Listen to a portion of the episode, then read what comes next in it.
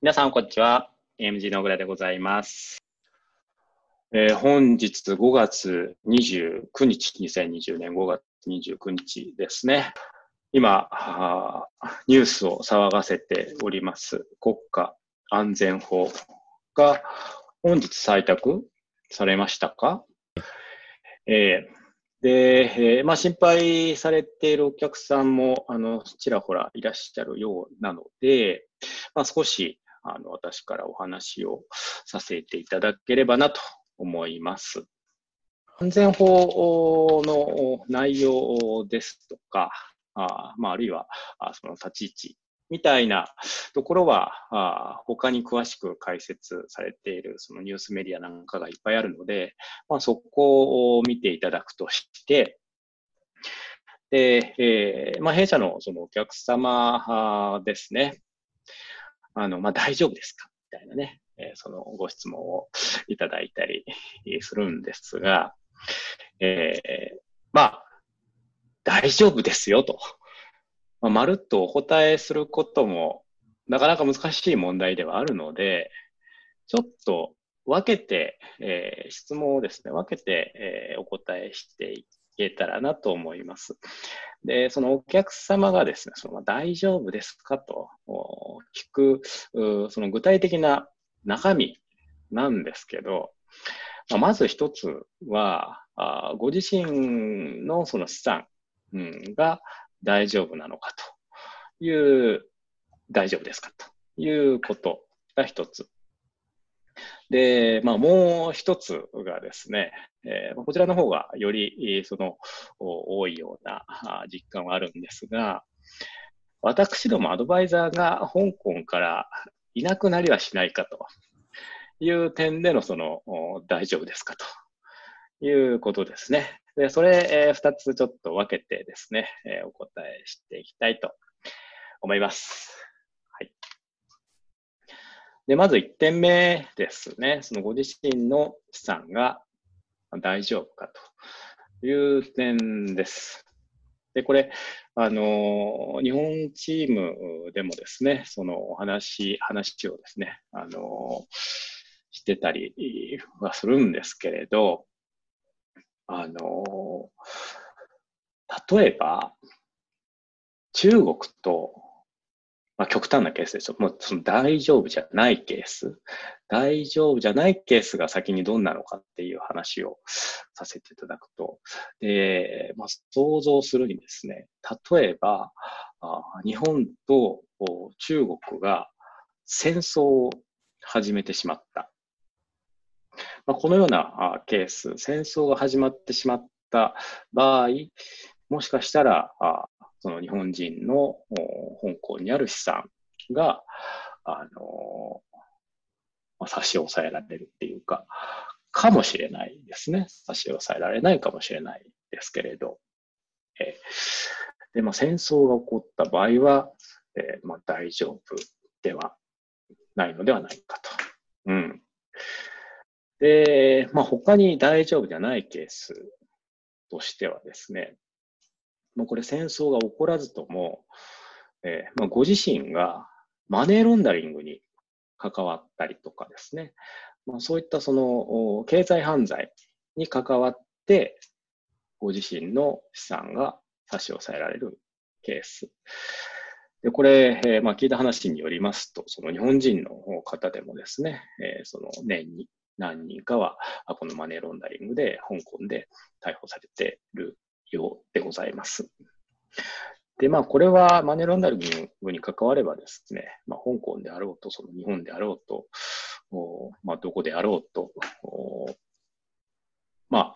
あ、あ犯罪性の収益っていうのは、あ警察によって、えー止められてしまうという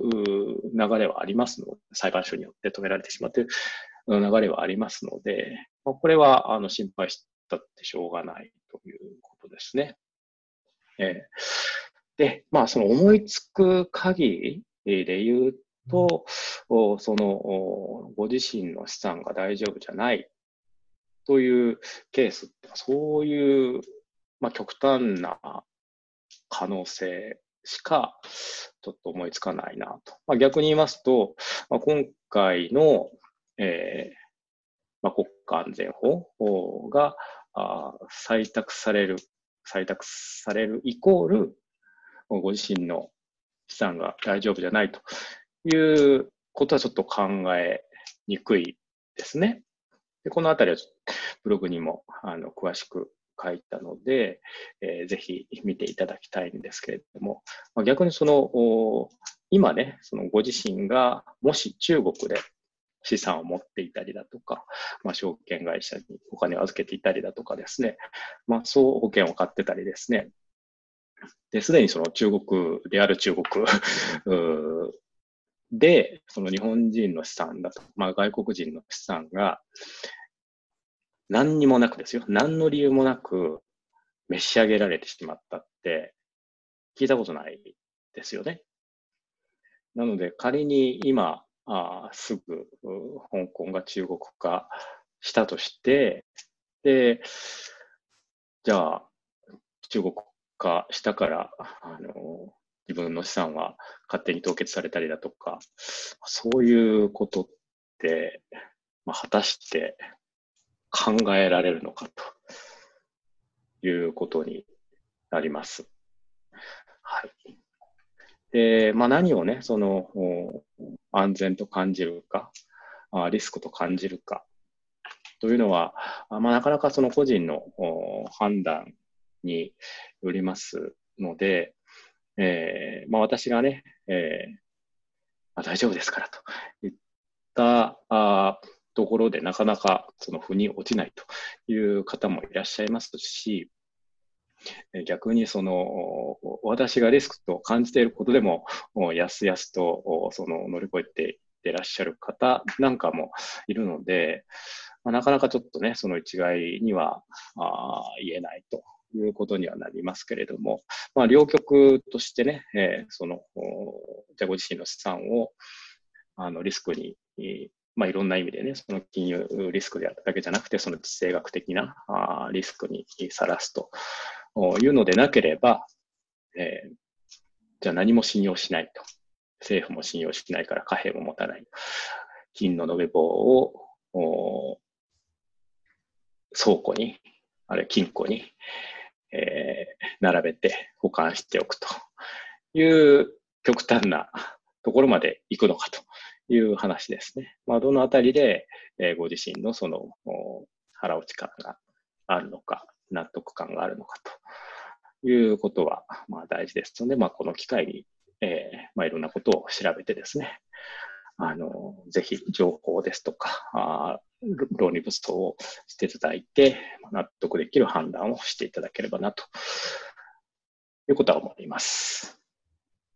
で、2点目のアドバイザーがいなくなってしまうのではないか、そのアドバイザーがその香港からいなくなってしまうのではないかという不安点、うん、ご心配ですけれども、まあ、これもアドバイザーがいなくなりませんというふうになかなか申し上げることはあのできないですね。当然その僕たちはあの、まあ、何があろうとあ香港にいるつもりではおりますけれども、まあ、仮にですね、えーえー、なんだろう。その全員が同時に死ぬみたいな、アドバイザー全員が同時に死ぬみたいな、いう極端なケースでない限りは、まあ、香港で、え、お仕事を続けたいなとは思っております。で、まあ、そこがポイントではなくてですね、おそらく、その、ご質問されたお客様の意図としては、あまあ、仮にそのアドバイザーがいなくなったときにどういう選択肢を取り得るのかということだと思います。で、えー、まあ、これについてはですね、えーまあ、単にその私ども IFA としてのその AMG からあの他社に、えー、例えばシンガポールのアドバイザー会社であるとか、イギリスのアドバイザー会社であるとか、まあ、そこがそのオフショア投資の利点なんですけれども、アドバイスの権利を